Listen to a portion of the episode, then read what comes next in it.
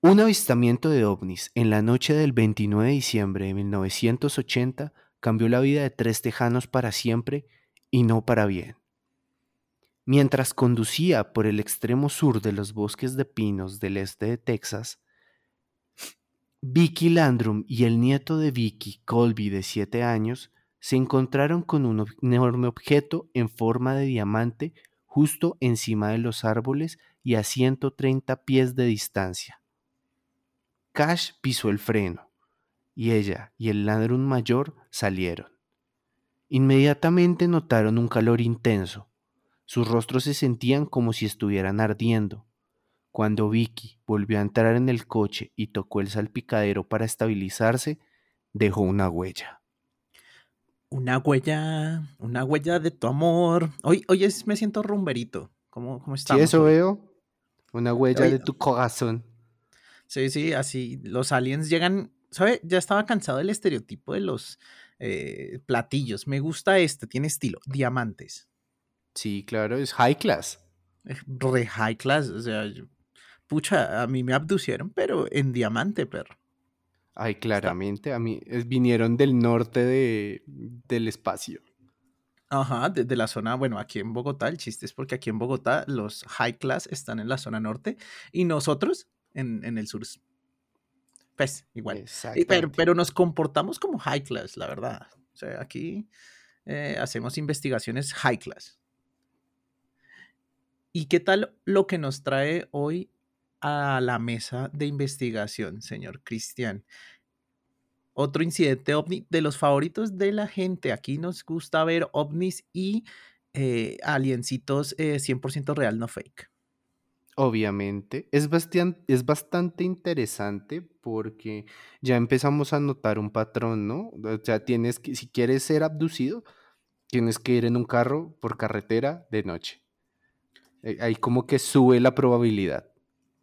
Es impresionante allá en Estados Unidos. Aparte que siempre es como vamos a volver a casa en la noche y los aliens, uy, uy, uy, esos se están volviendo. Hay Exactamente. Hay que caer. Así funciona. Así funciona. ¿Y sabe qué más funciona en los radios? Eh, ¿Qué? ¿Qué funciona? Eran los carros, pero son los radios. ah, no. Ya, perdió el impacto. Perdió el impacto. Sí. Pero hay que, hay que tener en cuenta, pues cuando estén volviendo a casa, muchachos, si están en Estados Unidos, tienen el doble de posibilidades de ser abducidos. Así que piénsenlo. Cuando vayan a Estados Unidos, digan, voy a devolverme un poquito tarde, y voy a estar muy feliz de alguna reunión familiar o con amigos y ahí es cuando todo se va a ir a la chingada. Así que vamos a arrancar con este episodio de una vez, ¿no? Exactamente, entonces prendan los radios de sus autos porque tu dispositivo de audio ha captado las señales del tiempo y el espacio del efecto Titor. Bienvenidos al podcast más paranoico de Internet. 2 de noviembre del año 2000. En los foros del Time Travel Institute, el usuario Time Travel al piso cero empezó a revelar información sobre los posibles futuros a los que nos enfrentaremos como humanidad. Aunque muchas cosas no sucedieron, con su paso se creó una estela de duda frente a la información que conocemos. Y a esto le llamamos el, efecto.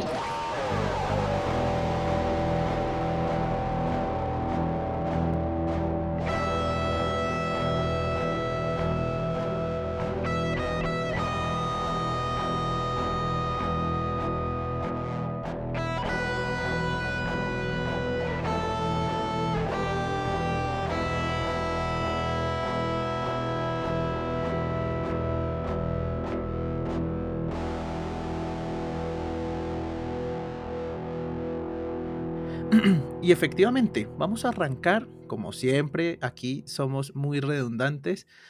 ¿Qué pasó? ¿Cómo arrancó? ¿Qué sucedió? Pues bien, les contaré. Durante la noche del 29 de diciembre de 1980, Betty Cash, Vicky Landrum y su nieto, Colby Landrum, que tan solo tenía 7 años, estaban dirigiéndose de regreso a su hogar en la localidad tejana de Dayton en Oldsmobile. Codeless de Cash, luego de haber ido a cenar afuera. Pues les cuento un poquito por encima, aquí ya más sueltico, del tema.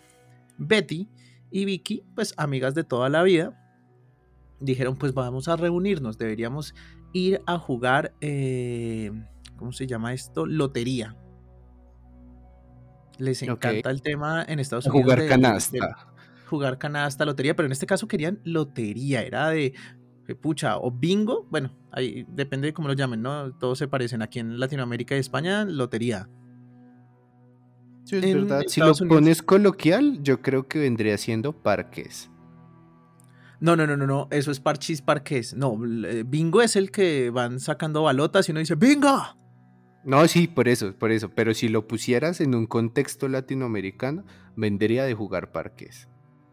Mm, bueno, sí, podría ser. Si, si pasara aquí en Latinoamérica, sería más bien. Sí, pues yo no he visto salones de bingo por acá. Hmm. No, no es tan común, pero sí recuerdo que los he visto, ¿sabe? En, situaciones no tan comunes. Los he visto que a veces los hacen en, en, en 15 años y despedidas de solteros. Muy desafortunadas. Porque uno de una despedida de solteros, pues espera de todo menos estar jugando parques o bingo. Qué tristeza. A menos que sea un bingo de prendas o algo así. Uy. Uy, se prende esto. Se... llámenos y le organizamos su despedida de otro mundo. Claro que sí. Eh, uy, ahí está el eslogan. Efecto Despedidas de soltero de otro mundo. Ahí se viene, ahí se viene. Pues efectivamente, ellos salieron. Eh, precisamente Betty y, su amiga, eh, Vicky, querían ir a jugar bingo pero eh, no encontraron ningún lugar abierto de bingo, así que decidieron, pues ya que llevaban al, nieto de, Vicky, eh, a, comer, a salir, vamos a comer alguna cosa chévere, eh, pues al, niño le vamos a dar gusto en lo que quiera, entonces que la cajita súper feliz y no sé qué, pues comieron y dijeron, bueno, se pasó chévere, bacano, así que a la larga decidieron volver ya entrada la noche. Ya, como bien Viaje típico al McDonald's. 8 y 30, 8 y 20 dijeron, vamos a conducir, nos devolvemos. Pues la verdad es que Estados Unidos es un país gigante. Gigante. Estamos hablando de casi 4, eh, millones de, de, kilómetros. Es que lo que pasa es que, al igual que en el intro estábamos charlando, ellos, hablan, ellos su, su unidad de medida no ha cambiado. Son sigue siendo el sistema anglosajón, de una vez. Eh, Exacto.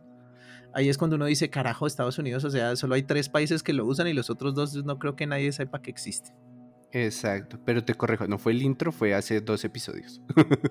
¿Ah, sí? No, pero ahorita en el intro hablamos de, también de, creo que fue de, un tema de, distancia o algo así, y también lo volvimos a nombrar en millas, pero claro, es que las investigaciones están eh, pues, ah, no, no fue millas, fueron 110 pies del suelo, perdón, 130 pies. Exactamente, aún usamos el tema de pies, o por lo menos en Estados Unidos. Entonces, vamos a intentar hacer adaptaciones de medidas espacios cuando sea necesario. Si no, imagínense unos pies juntitos yendo hacia el cielo. Exactamente. Efectivamente, iban conduciendo a eso de las 8 y 20 por la noche. Es un. Estados Unidos es gigantesco. Texas también lo es, claramente, es uno de los eh, estados más grandes. Eh, y también desiertos, literal. Así que ellos iban conduciendo y según eh, las eh, posteriores entrevistas, tanto Betty como Vicky aseguraban que no, que no habían encontrado, uno, autos que rebasar y que durante mucho, mucho tiempo ningún auto las rebasó. O sea, básicamente iban solas las huevonas. Y el sí, rápidas y furiosas. Eh, sí, sí, sí, solamente que con sus tantitos años, porque Betty y Vicky pues ya están básicamente pensionadas, eh, pero bueno, ya iban conduciendo, hasta que todo se fue a la ñola eh, intergaláctica. Ok. A eso de las 9 de la noche, mientras se encontraban conduciendo sobre una carrera de dos una carretera de dos carriles, bordeada por una densa arboleda, las testigos dijeron que observaron una luz sobre algunos árboles. Inicialmente pensaron que se trataba de la luz de un aeroplano que se estaba aproximando al aeropuerto intercontinental de Houston. De Houston, Intercontinental. Eh. ¿No querrás decir interespacial? Es probable, es muy probable. Sin embargo, pues ellos decían, bueno, está más o menos a unos 50 kilómetros de acá, más o menos. No voy a decir millas porque me estresa. Está más o menos a unos 50 kilómetros, así que pues es, es, viable, ¿no? Que esas luces puedan ser algún avión que se dirija hacia ahí. Sí, claro. Aparte que el- tu cerebro siempre va a pensar lo más lógico, no jamás pensar, oh por Dios, es un rayo interplanetario el cual se va a llevar mi líquido de rodilla. Eh, Sí, eso, eso pasa. Pero eh, efectivamente, no le prestaron mucha atención. Sin embargo, minutos después, sobre esa misma carretera serpenteante, las testigos vieron lo que tomaron a consideración como la misma luz que brillaba hace unos minutos antes, eh, pero ahora estaba mucho más cerca y se veía muchísimo más brillante. Más Esa- brillante, porque era diamante. diamantina. No, no, no. Según ellas mismas alegarían posteriormente, eh, provenía de un gigantesco objeto en forma de diamante, el cual en ese momento estaba realizando un vuelo estacionario justo por encima de la línea de los copas de los árboles. O sea, ellos ya lo divisaban y ya consideraban que era un objeto que planeaba. Sí, es bien raro que solamente en estos casos tenga sentido la frase un vuelo estacionario. Ah, vuelo estacionario. Pues lo que pasa es que, eh, digamos, aparte del helicóptero, son pocas naves eh, por el hombre que hacen vuelos estacionarios, ¿no? Eh, los helicópteros sí solamente, que yo sepa, o que sepamos. Exacto, que sepamos. Remóntense Ah, bueno, al mentiras. capítulo 3, la campana de Hitler. ¡Ay! Es un clásico, ¿no? Es un clásico y muy gustado. También están los globos aerostáticos, que son muy buenos para sacar excusas de, de, de- de choques ovnis. Ok, sí. Sí, sí. Pero digamos que a, a- a una nave que tenga esas características, pues digamos que no es tan común. Ok, sí, Sí. es verdad. Ellos decían está sobre la línea de la copa de los árboles y eh, la base del objeto, la parte de abajo del diamante, estaba expulsando llamas, literalmente. Y que lanzaba un calor, pues, eh, considerable. Entonces. Vicky le dijo a Betty, para el auto, para el auto acá, yo me bajo, porque pues se estaban acercando y el objeto se estaba acercando a ellas. Y pues de- temían resultar quemadas precisamente porque cada vez que se acercaban un poquito más, pues estaba mucho más caliente.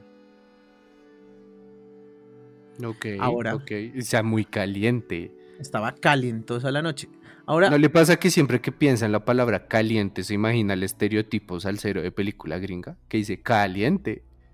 un poco, un poco, Sí, un poco, un poquito, un poquito caliente. caliente.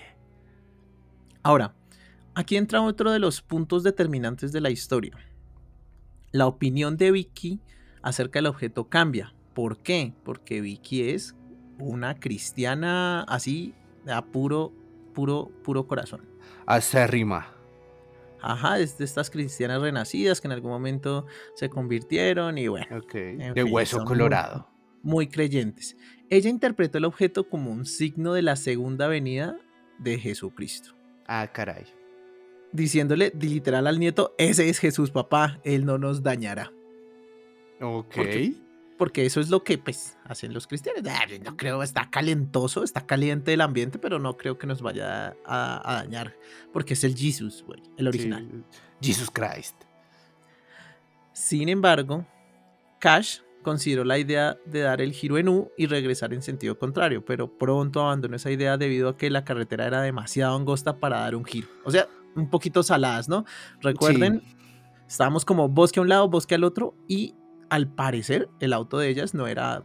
Pues es un auto de los, de los 80s, ¿no? O sea, bueno, mentiras, estamos en los 80s. A menos que ellas tuvieran mucho dinero, puede que no tuvieran un último modelo. Entonces puede que sea un auto de los 70 o 60s eh, hablemos de Estados Unidos que les encantan esos autos super sedán gigantescos de lado a lado, Que son como 6 metros de largo, uno y medio de ancho.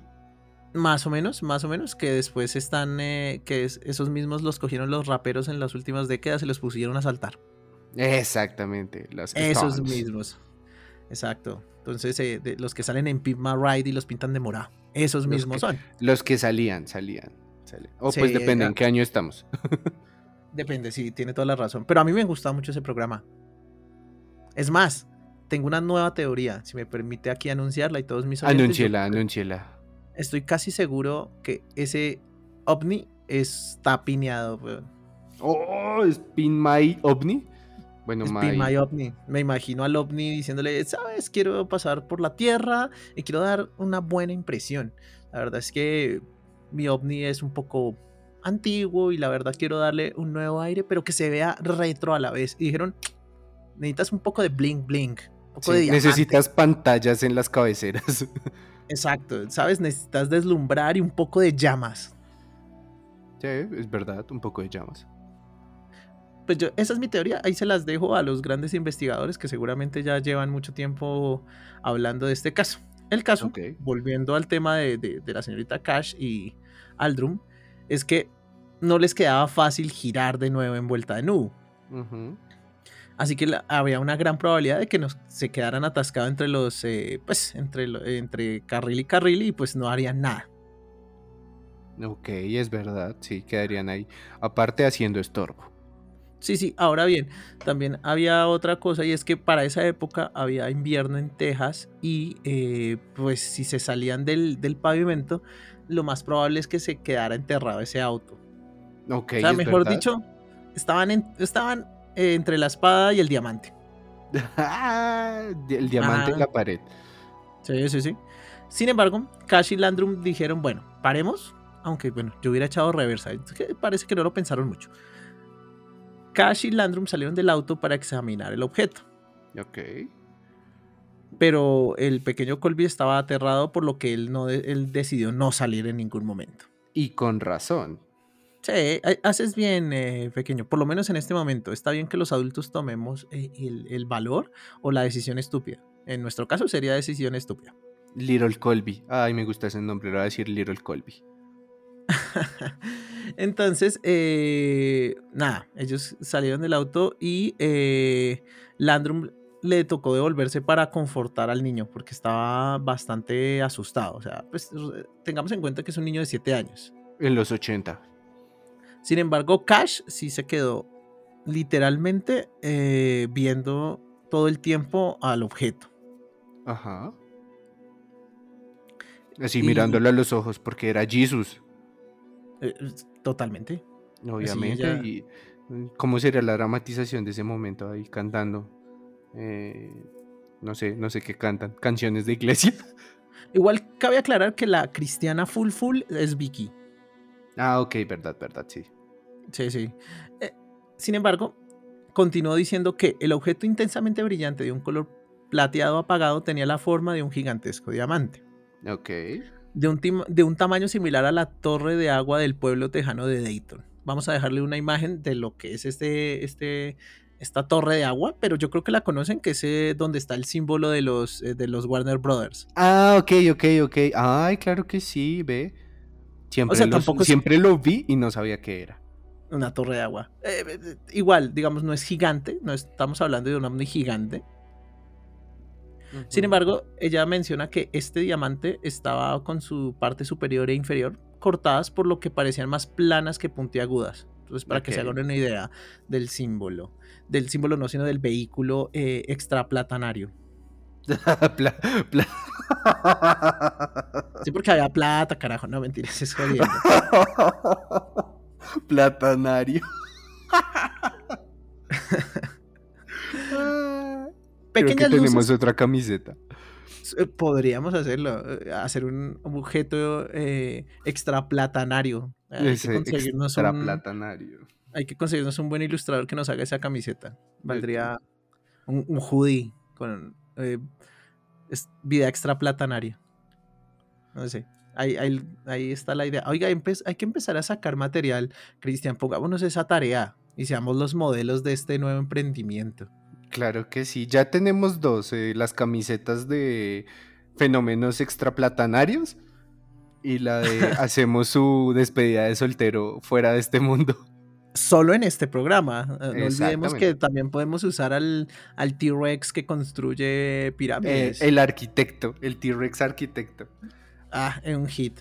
En fin, pequeñas luces azules rodeaban el centro de- del objeto y periódicamente durante unos pocos minutos eh, salían llamas del fondo del objeto, creando el efecto de un gran cono que pues básicamente escupía fuego. Ok. Llamas. Eh, claro, evidentemente cuando el objeto escupía fuego, escupía pues hacia la parte de abajo, era como un propulsor, hagamos de cuenta que es un cohete que se está manteniendo en el, en el aire. y, y, escupía el fuego hacia la carretera, o sea, hacia, hacia la vía. Ok. Sin embargo, cuando se pausaba eso y volvió a salir, el objeto nuevamente se elevó. Ok, elevadito. Ajá. Los testigos luego comentaron que el calor era lo suficientemente fuerte como para hacer que la carrocería del automóvil se calentase, de tal forma que al tocarla causara dolor. Al respecto, Cash mencionó que ella tuvo que usar un abrigo para proteger su mano de la, de la quemazón cuando finalmente abrió la puerta. O sea, ella se devolvió a intentar abrir la puerta y se calentó fuertísimo pues la del Ah. No, lo siento. No, ella no, no estaba tan caliente como el automóvil. Sí, ay, sí, eso sí hubiera sido para tener encuentros extraplatanarios. Ajá. Eh, pero evidentemente cuando, pues, digamos en cuenta que ya eh, después de cierto, de los 90, 90 y punta, eh, la mayoría de autos y la mayoría de, de, puertas, pues, tienen mucho plástico. En ese tiempo, metal casi todo. Y se hacía difícil coger algo que está muy caliente pongámonos en posición, digamos, cuando hay un verano y el auto se deja mucho tiempo al sol, eh, siéntese en una cojinería de cuero, por ejemplo. Uy, claro, nada más tocando el, manubrio. Exacto. El volante, este perdón. En este caso, pues estamos hablando de, un auto eh, que tenía pues sus, sus manijas de metal. Y pues eso eh, la quemó hasta que ella tuvo que usar su abrigo para proteger su mano y poder abrir. Y eso no fue lo único, porque Vicky eh, presionó la mano eh, sobre lo que llamamos nosotros aquí en, en, Latinoamérica el torpedo, o ¿cómo se llamaría eso? Como el escritorio del, auto, eso es el tablero. ¿El torpedo? ¿Por qué pensó en torpedos? Ah, no sé, eh, en algún momento creo que alguien me dijo que se llamaba así, pero pues, el tablero. El, tablero, sí, torpedo. Ey, ey, ey.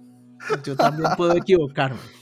El caso es que ella cuando puso la mano, uno, pues se quemó y dejó una huella palmar eh, que después fue evidencia, porque pues esto, como bien nombramos en el intro, eh, pues tuvo acciones legales después. No, o sea, me estás diciendo que ya llevamos dos episodios con evidencias. Es que esto es lo sabroso de eso. Aunque pues con todo y eso, eh, digamos, se supone que la gente que vio el auto ve la mano de, Vicky, pero no hay fotografía de la misma. Es una pena, no le vamos a poder dejar fotografías. Ah. Eh, sin embargo, el objeto se elevó hacia un punto más alto mientras ascendía por sobre las copas de los árboles. Ellas afirmaron que un grupo de helicópteros de doble rotor se aproximaron al objeto y lo rodearon. Ah, ok, o sea, llegaron llegó el ejército. Pues, Llegaron los G.I. Joe. Exacto, o sea, que, ¿quiénes usan eh, helicópteros con doble rotor? ¿Mm? ¿Mm? ¿Mm? Pues el ejército de los Estados Unidos, carajo. Claro que sí, Dios salve América. Aparte, lo rodearon. Tanto Cash como Landrum lograron contar 23 aeronaves de este tipo. Ok. ¿23 helicópteros? Ajá, 23. No mames, 23 helicópteros. A ver, me llaman la atención dos cosas. Primero, la cantidad. Segundo, ¿se puso a contar los helicópteros? O sea, hay un, hay un diamante que escupe fuego volando encima de ti y tú cuentas los helicópteros. Eh, de pronto no había mucho tiempo y dijo, pues me pongo a contarlos por si eh, llego al cielo y tengo algo que decir. Sí, obvio. San Peter, ¿cómo está? Le comento. Habían 23 helicópteros, ¿lo puede corroborar? Eh, si quiere los cuenta. A ver, a ver. Así a ojo cuántos hay, yo les digo cuántos había. A ver, a ver. Sí, así como... A ver, eche un vistazo, listo. Yo le digo que hay 23 helicópteros. ¿Usted cuántos vio? Por ejemplo, estos, estas aeronaves eran eh, similares a los Chinook, que son eh, pues un tipo de, de, helicóptero que hace parte de las Fuerzas Armadas de los Estados Unidos, los Boeing C-47 Chinook. pero Boeing, ah, no, Boeing era la marca, ¿no? Ah, ok, ok. Exactamente. Sí, pensé en aviones. Un momento. Ya con la carretera liberada, porque claramente ya si se elevó un poquito la, eh, el, diamante echa fuego, pues ellas pudieron continuar. Eh, condujo y alegó ver destellos del objeto y de los helicópteros desvaneciéndose a la distancia. Eso, ok, pues, ok, ok, ok. Cash, que es la que suele hablar más del tema. Sin embargo, desde la primera vez que observaron el objeto hasta que lo perdieron de vista, los testigos, en este caso las dos señoras, dijeron que el encuentro duró unos 20 minutos. Chucha madre, 20 minutos es mucho tiempo. Ajá, bastante tiempo en realidad. Hay un libro eh, que hizo nuestro amigo John F. Schussler basado en toda la historia. Mucho de, de- de nuestra investigación está basado en ella. Y precisamente esto de los 20 minutos se dice varias veces en este libro. O sea, la descripción del suceso siempre habla de más o menos aprox 20 minutos. 20 minutos, sigo pensando que es demasiado tiempo. O sea, básicamente pudieron haber escrito un libro en ese momento. Eh, por ejemplo, Si hubieran tenido, e- si eso hubiera pasado hoy en día, habría como un canal completo de YouTube, 700 TikToks por ejemplo, sí, hay un y dos TikTok entrevistas. Y ya un Sí, reto, el, el Diamond OVNI Challenge. Ey, yo haría ese TikTok. Sí, ¿por qué no? Eh, el caso es que eh, los las observadoras se dirigían hacia el sur por la autopista estatal y ellos fue cuando alegaron ver el objeto. La localización inicial de este objeto eh, era, tampoco, era solamente un poco al sur de, de la carretera principal de Island, que es como otra de las carreteras principales. Porque, bueno, pues es difícil saber decir, oye, es que fue en tal parte donde nos, pues, digamos, Sí, kilómetro 34 de la ruta 69. Es muy jodido, aparte que seguramente apenas se elevó, fue como acelere esta mierda si esté calentosa y larguemos de acá. Ellas pues nada, se fueron. eh, eh, Vicky y, y- y- y su amiga pues terminaron y se fueron a dormir a su casa. Pregunta A rápida. A ver, ¿Hubo, ¿Hubo más testigos? eh, a ver, está los dos del auto mayores, el niño, el auto, los tripulantes del diamante y 23 helicópteros. Ah, eh, hubo un huevo. Sin embargo, Sí. los investigadores posteriormente localizaron a un oficial de policía de Dayton que se hace llamar, eh, pues que se hace, no, se llama eh, Lamar Walker y a su esposa quienes alegaron haber visto 12 helicópteros similares a los Chinook previamente Ajá. que mencionados cerca al área donde tuvo lugar el incidente de Cash Landrum. Ok, ¿dónde están los otros 11 helicópteros? Por lo menos ya encontramos a la mitad, es un gran avance en la, de- en la dirección correcta. Sí, es verdad. Y pues aproximadamente al mismo tiempo pues de, de lo que narran eh, tanto eh, la señorita Cash como la señorita Landrum. Ok. Estos otros testigos nos informaron o informaron pues a las autoridades haber visto un gran objeto en forma de diamante. El detective Walker investigó este incidente, pero fue despistado en numerosas ocasiones por oficiales militares de alto rango, incluyendo aparentemente algunos dire- di- directamente vinculados al Pentágono. Mm, Ok, eso suena muy gracioso, es como despistado. Oye, aquí hay una pista. Señor, señor, señor, dígame, joven. Ah, no, nada. Hay un segundo. ¿y mi pista? Estaba aquí, la tenía anotada justo aquí. Mm, ¿Alguien ha visto una pista? No, señor, creo que tendría que volver por donde vino. Vino. Ay, qué denso. Fuerte, fuerte. Un día de 1981, eh, un CH-47 volvió hacia Dayton. CH-47 pues son los, eh, los Chinook, que son estos helicópteros doble eh, Rotor. Mientras el pequeño Colby lo miraba, comenzó a sentirse bastante mal. Eh. Recordemos que Colby es pues, el, el nieto. El Little El Colby. chiquito, Little Colby. Vicky decidió llevarlo hacia el punto donde el helicóptero había aterrizado con la esperanza de que la aeronave pareciera ser menos atemorizante una vez posada sobre el suelo. Cuando llegaron al área de aterrizaje se encontraron con que ya había bastante gente allí y tuvieron que esperar durante algún tiempo antes de que se les permitiera ingresar, eh, pues y ver el helicóptero. Y pues, mucho más tiempo para hablar con el piloto. Tanto Vicky como otro visitante alegan que el piloto dijo que él había estado en el área antes con el propósito de investigar un ovni que se habría encontrado en problemas cerca de la localidad de Hoffman. Ok, así que tenemos un hablador. Sí, sí, es de esos que, ah, señor, lo vamos a despedir. ¿Me va a liquidar? Eh, sí, precisamente. Sí, de eso le quería hablar. Sí, sí. Eh, ¿Quiere mirar hacia la ventana? Bueno, ¡pa! Algo así. Algo Todos así. lo vieron, saltó. Sí, saltó. Saltó con una bala en la cabeza, qué loco. Sí, saltó y cayó sobre una bala que estaba en el suelo. Impresionante. Esas cosas pasan todo el tiempo. Dios, no estamos seguros en ninguna parte. Pero bueno, cuando Vicky le comentó al piloto lo feliz que estaba de verlo porque ella había sido una de las personas que había recibido quemaduras de parte de ese ovni, él se negó a seguir hablando y rápidamente las hizo salir de la aeronave. O sea, como, ay, sí, sí, cállese. Yo lo decía jodiendo, usted no puede, yo sí. Sí, claro. No me quite protagonismo, señora, soy el no, piloto. carajo. Si yo soy piloto, usted búsquese que la queme peor. Sí, no, se- no todo se trata de ti. ¿no? Y es que una de las cosas que, que también se habla es que cuando eh, Vicky y, y su amiga fueron a buscar, eh, pues digamos ¿Pelea? que... No, no, Vicky y Betty se devolvieron pues a, a- a la zona durante el día y al día siguiente encontraron una mancha de quemadura Ok. en esa zona, pero cuando fueron de nuevo con investigadores ya no, Ajá. habían cambiado y parchado toda esa parte del, eh, pues de la vía. Escribieron vía. ahí, aquí no hay quemaduras. No, no, literalmente la volvieron a, a llenar de alquitrán. O sea, una vía totalmente funcional, la volvieron a parchar. Ok. Pero bueno, ¿qué pasó después del ya bastante eh, loco eh, tema con el, con el piloto, no? Sí, Sí. Esto del piloto del, date- del, del C-47, pues ya es como, mm, señor, eh, usted era de esos 24, de estos 23, ¿no? Ya, yo, yo lo conté, a usted también. Sí.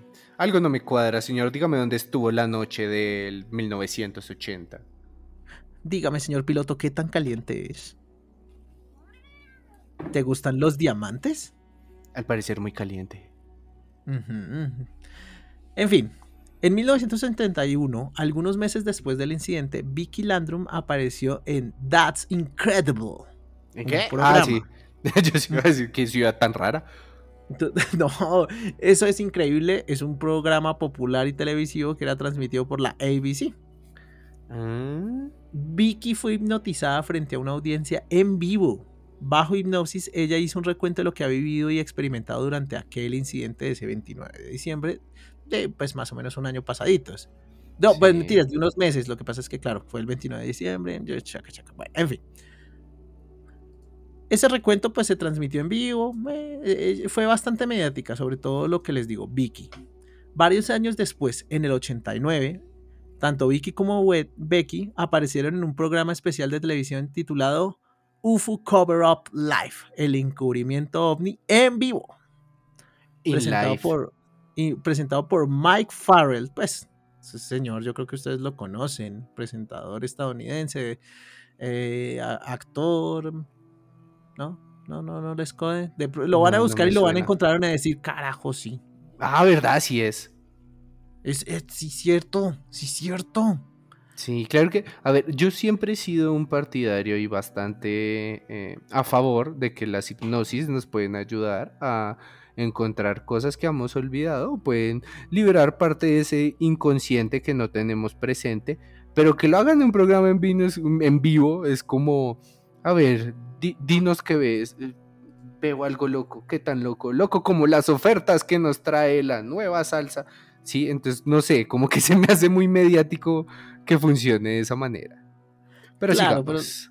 Claro, pero también hay que tener en cuenta que eh, son dos señoras, ¿no? no yo, yo, ahí es donde uno empieza como siempre a charlar un poquito del tema de, pues, qué necesidad tienen ellas de, de meterse en estos problemas que seguramente otros cazadores de, de, de fama eh, seguramente se hicieron. Sí, pues son señoras, les encanta salir en shows de televisión que ven en las noches. Y eran los 80. Ahora, pues bien, les comento que otro de los grandes problemas de, de- de- de este tema es que durante esos años, que también salían en televisión y todo, eh, tanto Vicky como Betty fueron a- al médico porque se sentían mal. Ah, ok. Tenemos Enfermas. otro síntoma. No, pues, literalmente es varios síntomas. Y es que ellas eh, no, no, estaban pudiendo dormir bien, sentían dolor, las quemaduras no sanaban del todo bien. Y según los, según el médico personal de la doctora Cash, que era el doctor Brian McLelland. Eh, Gran nombre. sí, McLelland, suena cool. Le dijo al Houston Post que era un caso de libro de texto, envenenamiento por radiación.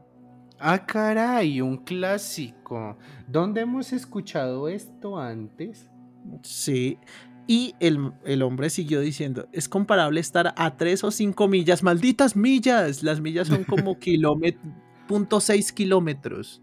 Más o menos. Entonces si estaba a 3 o 5 millas, estaba como entre 7 y 12 kilómetros más o menos del eh, epicentro de la bomba de Hiroshima. Ay, ok, ush para que escaló muy rápido. Exacto, o sea, a ese nivel de radiación, o sea, no las personas que murieron inmediatamente, sino eh, pues personas que se vieron eh, envueltas por las secuelas. Ok. Hmm. Es que, es que eso es fuerte, muchachos. O sea, aquí estamos hablando de que hay unas secuelas eh, físicas eh, que pues no le permitieron ni a Vicky ni a Betty pues llevar una vejez de por sí digna. Mm, le pregunté a Ross el cálculo, él es bueno en matemáticas. 5 millas son 8 kilómetros. Diablos. Sí, bien, bien, 8 kilómetros. Entonces, estaban a máximo 8 kilómetros eh, de lo que vendría siendo una explosión nuclear. Oye, eso es muy cerca, pues teniendo en cuenta que una explosión nuclear es un evento enorme. Pues es un evento destruye ciudades. Sí, es verdad. Destruye familias, destruye todo. Es como el alcohol. Eh, en 2009, para hablar un poquito de Colby, del Little Colby, ya de unos 36 años de edad, eh, fue entrevistado en el episodio Aliens, Aliens Fallout o Lluvia Radioactiva y Alienígena. Ok, me, gustan los creativos que ponen esos nombres a los episodios. Eh, es que las traducciones en, en, latino y en españolete siempre nos pasamos de lanzas. Ya lo hemos hablado varias veces en el episodio. No es como ahora, alienígenas ancestrales. Nah. Lluvia, de meteorito Super Pro 4K. Lluvia radioactiva alienígena eh, suena bien perrón. Sí, claro. Eh, es un programa de televisión por cable, pues básicamente de, cazadores, ¿no? De, ovnis. ¿Pero de cazadores reales o como estos que están intentando y que hablamos en un programa capturar a pie grande? no, no, no, eh, son personas que van investigando casos y tras casos de, pues, de avistamientos ovnis. Bueno, pero hablando un poquito más de los eh, síntomas que tuvo tanto Vicky como Betty, que fueron las que salieron ahí para tener en cuenta, porque eh, el Little Colby eh, no, salió, no salió y no se vio tan enfermo. Entonces, para, para hablar también de que este fueguito, bueno, que pudo haber sido. Se dice que, bueno, se dice no, dentro de los expedientes médicos, tanto de Vicky como de Betty, sufrieron de úlceras en todo el cuerpo, eh, constantes fallas hepáticas. Eh, Un clásico, falla el hígado. Sí, una de, lo que pasa con el tema de la, contaminación nuclear es eh, que destruye células, ¿no? Eso es lo que hace pues, la contaminación nuclear en el cuerpo. Y pues muchas veces esto eh, termina afectando pues eh, nuestro sistema digestivo más que todo. Sin embargo, pues tenían debilidad, fatiga, constantes desmayos. Eran de las personas que tenían hemorragias por la nariz seguido o por la boca, encía, recto. O sea, no había esfínter seguro. Uy, diablos. Un clásico también sufrieron pérdida del cabello, inflamación en zonas expuestas, o sea, pues digamos que su rostro, cuello, las manos, sobre todo. Y es que eran, como volvimos y como le decía bien el doctor Brian McLelland, para hablar otra vez del nombre perrón, eh, pues un libro de texto, era radiación, eh, pues un tema de radiación, un envenenamiento por radiación. Eh, hablando ya del, del cierre de la historia, es que hubo una demanda de parte de Becky y de, perdón, de Vicky y Betty ¿A al ejército de los? Estados Unidos. Ah, ok. Tiene sentido. Porque ellas, que es lo más eh, interesante, si bien aparecieron en, en programas de ovnis y demás, ellas aseguraban que no creían que fuera un ovni, Sino que era algún proyecto de naves de los Estados Unidos, porque pues vieron a los helicópteros eh, como que haciendo como de escolta. Ok, ok. O sea, Ellos para dijeron, ellos ellas, estuvieron ahí porque no dicen nada. Ellos saben la verdad.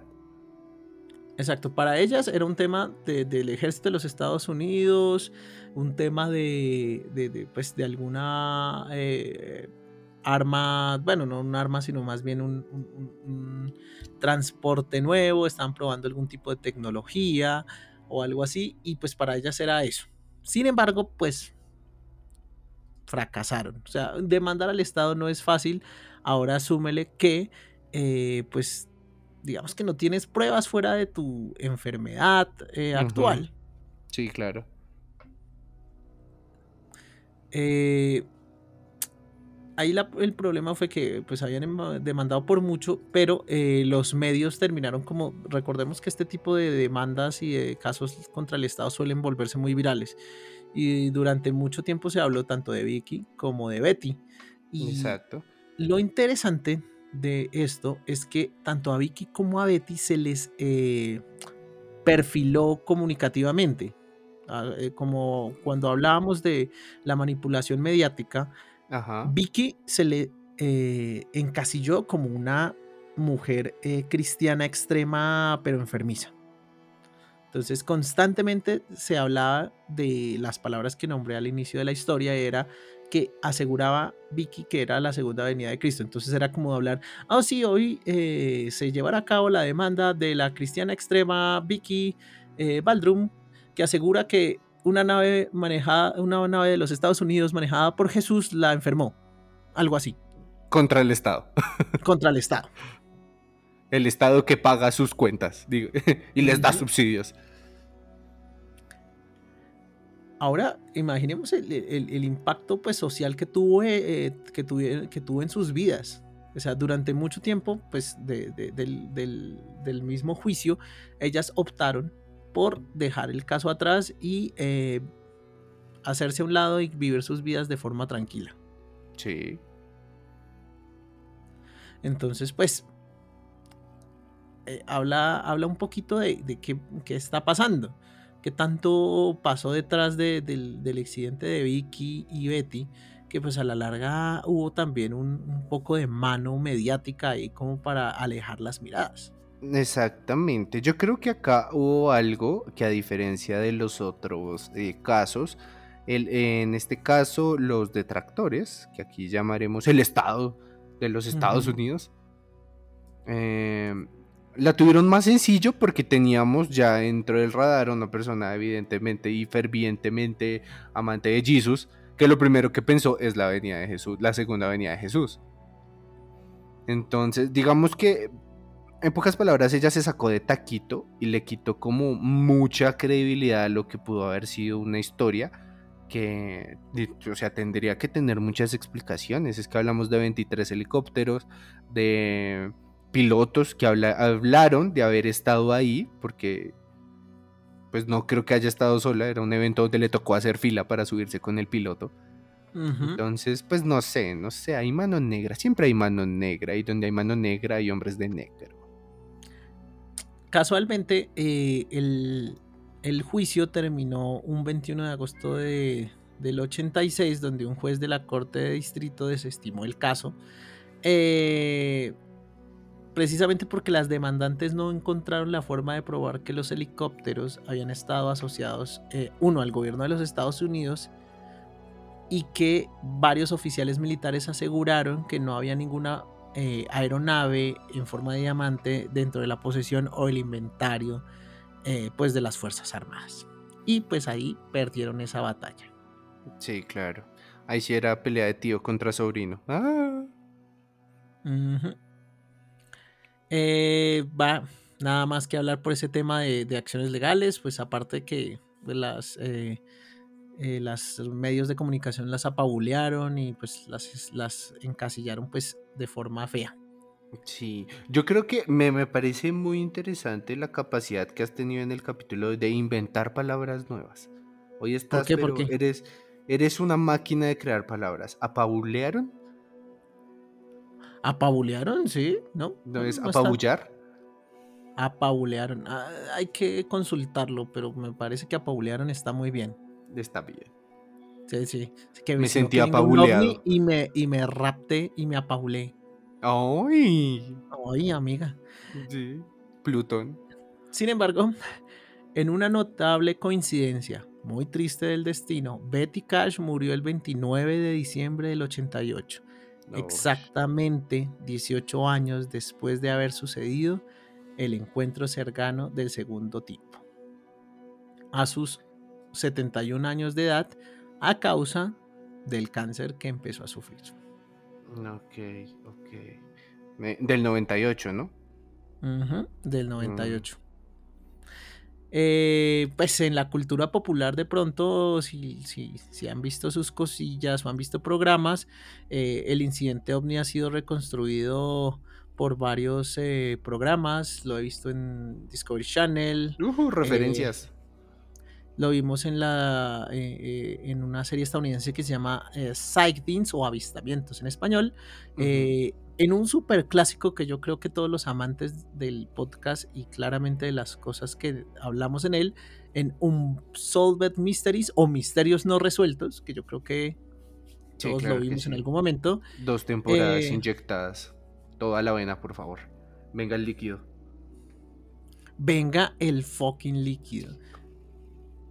Y pues también hay que contar que esto pasó, pues el incidente eh, de, de, Cash Landrum pasó tan solo un día después del incidente de Reddelham Forest, pues, o del bosque de, de, de Rendlesham. Pucha, mi pronunciación del inglés está bien, bien floja.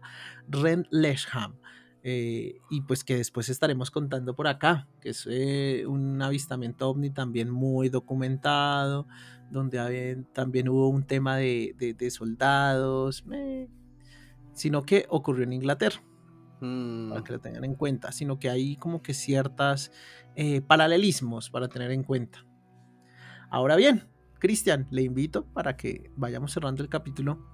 ¿Teorías? A ver, ¿qué puede ser? Si bien no creo, lo que pasa es que tener 23 helicópteros así como tan listos, no sé, o sea, yo creo que sí pudo haber sido eh, algo relacionado con el ejército, pero no tanto como, ay, no, es que detectaron que iba a haber un ovni y llegaron, sino más bien era, estaban ahí y ellos estaban cuidándolos y de un momento a otro la cosa se salió de control y y pues terminó así. Porque es que es mucha coincidencia. La cantidad es absurda, o sea, 23 helicópteros en un mismo lugar. Es que ni siquiera en el 20 de julio de acá. Sí, eh, es que 23 helicópteros es una flota aérea poderosa. Estamos hablando es muy poderosa. Es, es, mucha gente, tiene toda la razón. Eh, sin embargo, analizando tu posición, estás dando por hecho que pudo haber sido un alien, que fue un alien. Pues, ¿qué más hay en forma de diamante? Yo entraría a hablar de la posibilidad que fuera una aeronave secreta estadounidense. Un ejercicio militar es un ejercicio militar que de pronto salió mal, probando alguna tecnología nueva en propulsión, en este caso nuclear, que estamos ahí, son los 70s, 80s, o sea, esto es pura época eh, hija del átomo. Exactamente, todavía huele a Guerra Fría. Exactamente, entonces pues no, no, no descartaría la posibilidad que fuera los Estados Unidos intentando probar algún sistema nuevo de propulsión en zonas alejadas, que el piloto dijera, uy, uy, se me fue para allá, y ay, Dios mío, terminé aquí encima de estas ancianas, casi las quemo. Sí. No, y aparte que, pues bueno, tiene sentido porque solamente fue el objeto, no vimos avistamiento de seres. Exactamente, si bien hubo un contacto, digamos, aeronave, ser humano, o testigo en este caso, eh, nunca hubo un avistamiento de los supuestos pilotos, sin embargo sí hubo un apoyo ahí de tema de, las otras aeronaves, como que haciendo un tema de, escolta.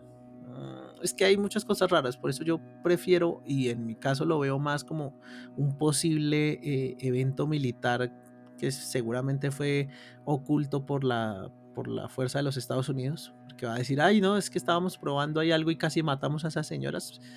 No, aparte que esto, eh, como vos lo dices, huele a guerra fría todavía. Entonces, pues tampoco es como para que los países que están atentos a la prensa estadounidense digan, oiga, sí, están jodiendo ahí con una vaina eh, propulsada con, con, uranio. Ah, caray. Con radiación. Exacto. Entonces, pues, bueno, esa, eh, para mí esa es mi teoría. Desconfiaría más de los eh, ejércitos estadounidenses y pues en los ejércitos de las grandes potencias en un caso como este que de un ovni, ¿no? Porque yo diría, bueno, o sea, el ovni yo creo que si hay una...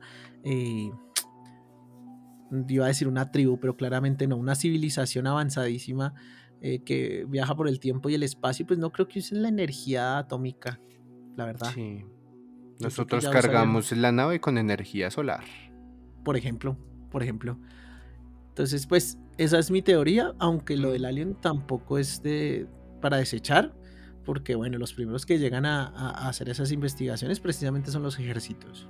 Sí, claro. Claro que también cabe aclarar que aquí no hubo presencia de hombres de negro. No sé si, no, si fue porque no hubo la necesidad o porque no es algo relacionado con un avistamiento de tercer o cuarto tipo. Hay, hay, algo interesante, es que digamos dentro del libro que, mencioné, se habla que eh, tanto Betty como Vicky fueron constantemente entrevistadas por muchas, eh, pues por muchas agencias, tanto de policía como de otras, y que muchas veces durante muchos años tuvieron que estar contestando siempre las mismas preguntas. Bueno, de pronto si no hay un registro... Eh, mm delimitante de todo esto puede que entre ellos hubiera estado el típico hombre de negro ahí. Eh, señora, ¿usted qué vio? Deje de verme en mis vacíos ojos sin alma, por favor. Mm, sí, es verdad, sí, es verdad. Entonces, pues nada, este es uno de los casos que también ha sido muy documentado y que aumenta un poquito el tema de credibilidad por lo que hablamos, que hubo un testigo y una serie de testigos eh, de, las cercanías tejanas en este caso policías y, personas ahí, em, pues de los pueblos cercanos que habían visto esos helicópteros, ¿no? Pero no hubo más personas aparte del mismo, eh, de, la, de, las mismas dos testigos que hayan visto eh, el diamante escupidor de fuego.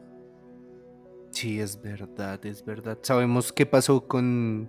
Em, ay, se me olvidó el nombre, Little... Little Colby. Sí, sé qué pasó con la vida de Little Colby pues ahí el problema con Little Colby es que pues las dos señoras fallecieron, ya con el tiempo Vicky también falleció.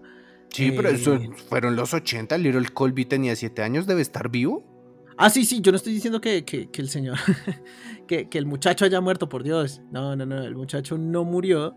Sin embargo, pues eh, está viviendo su vida de forma tranquila, se alejó de los reflectores, porque, pues, seamos sinceros, eh, después de la eh, triste forma que trataron los medios a su familia, donde se les acusaba de. de. de. de, de, de fanatismo. Pues era, era complicado para alguien como Colby. Ahora, pues tenga en cuenta, tenía siete años. ¿Qué tanto más puede recordar?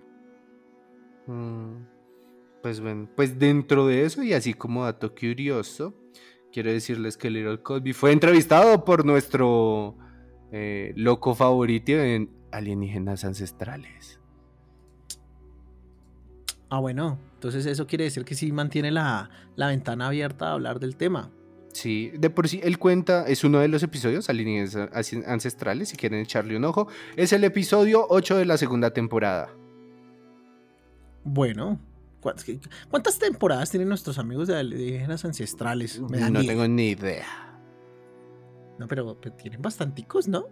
Sí, deben ser un chingo, ¿no? O sea, pues pueden básicamente sacan episodio de cualquier cosa. Es como encontraron una piedra con un símbolo seis temporadas. Sí, sí, no, aparte son expertos para aumentar el, eh, ¿sabes? Como hablar de más y, estirar el, tema. Pero sí, eh, chéverísimo lo de alienígenas ancestrales para que le echen una, una miradita cuando acaben el capítulo. Eh, y ver, y ver qué, qué, más pueden sacar. Ahí les vamos a dejar una foto de, de, de, Colby, que, ya es señor Colby. Sí, sí, sí. La verdad es que estoy viendo unas fotos del antes y del después y pues no creo que haya, no, no, le, no le benefició mucho la vejez, ¿no? no ya está llevado el puto, es nada, pura pita tejana de solo estoy buscando que me presten atención, nene, no me gusta, no me gusta. La radiación, la, radiación lo dejó así. La radiación lo dejó así. En fin, muchachos, no es nada más del incidente ovni eh. que nos trajo al día de hoy. Exactamente. Así que pues nos vamos despidiendo, vamos cerrando aquí la mesa eh, y ya saben, devuélvanse tarde en carro, eh, de a pareja o en familia, que eso aumenta las posibilidades de que me los abduzcan. Así que, pues no siendo más, desde la cabina del efecto Titor nos vamos despidiendo. Un abrazo y muy feliz noche o mañanita o tarde. Claro que sí. No dejen de mirar al espacio. Ay, ¿qué tal? Saludos, Camilo.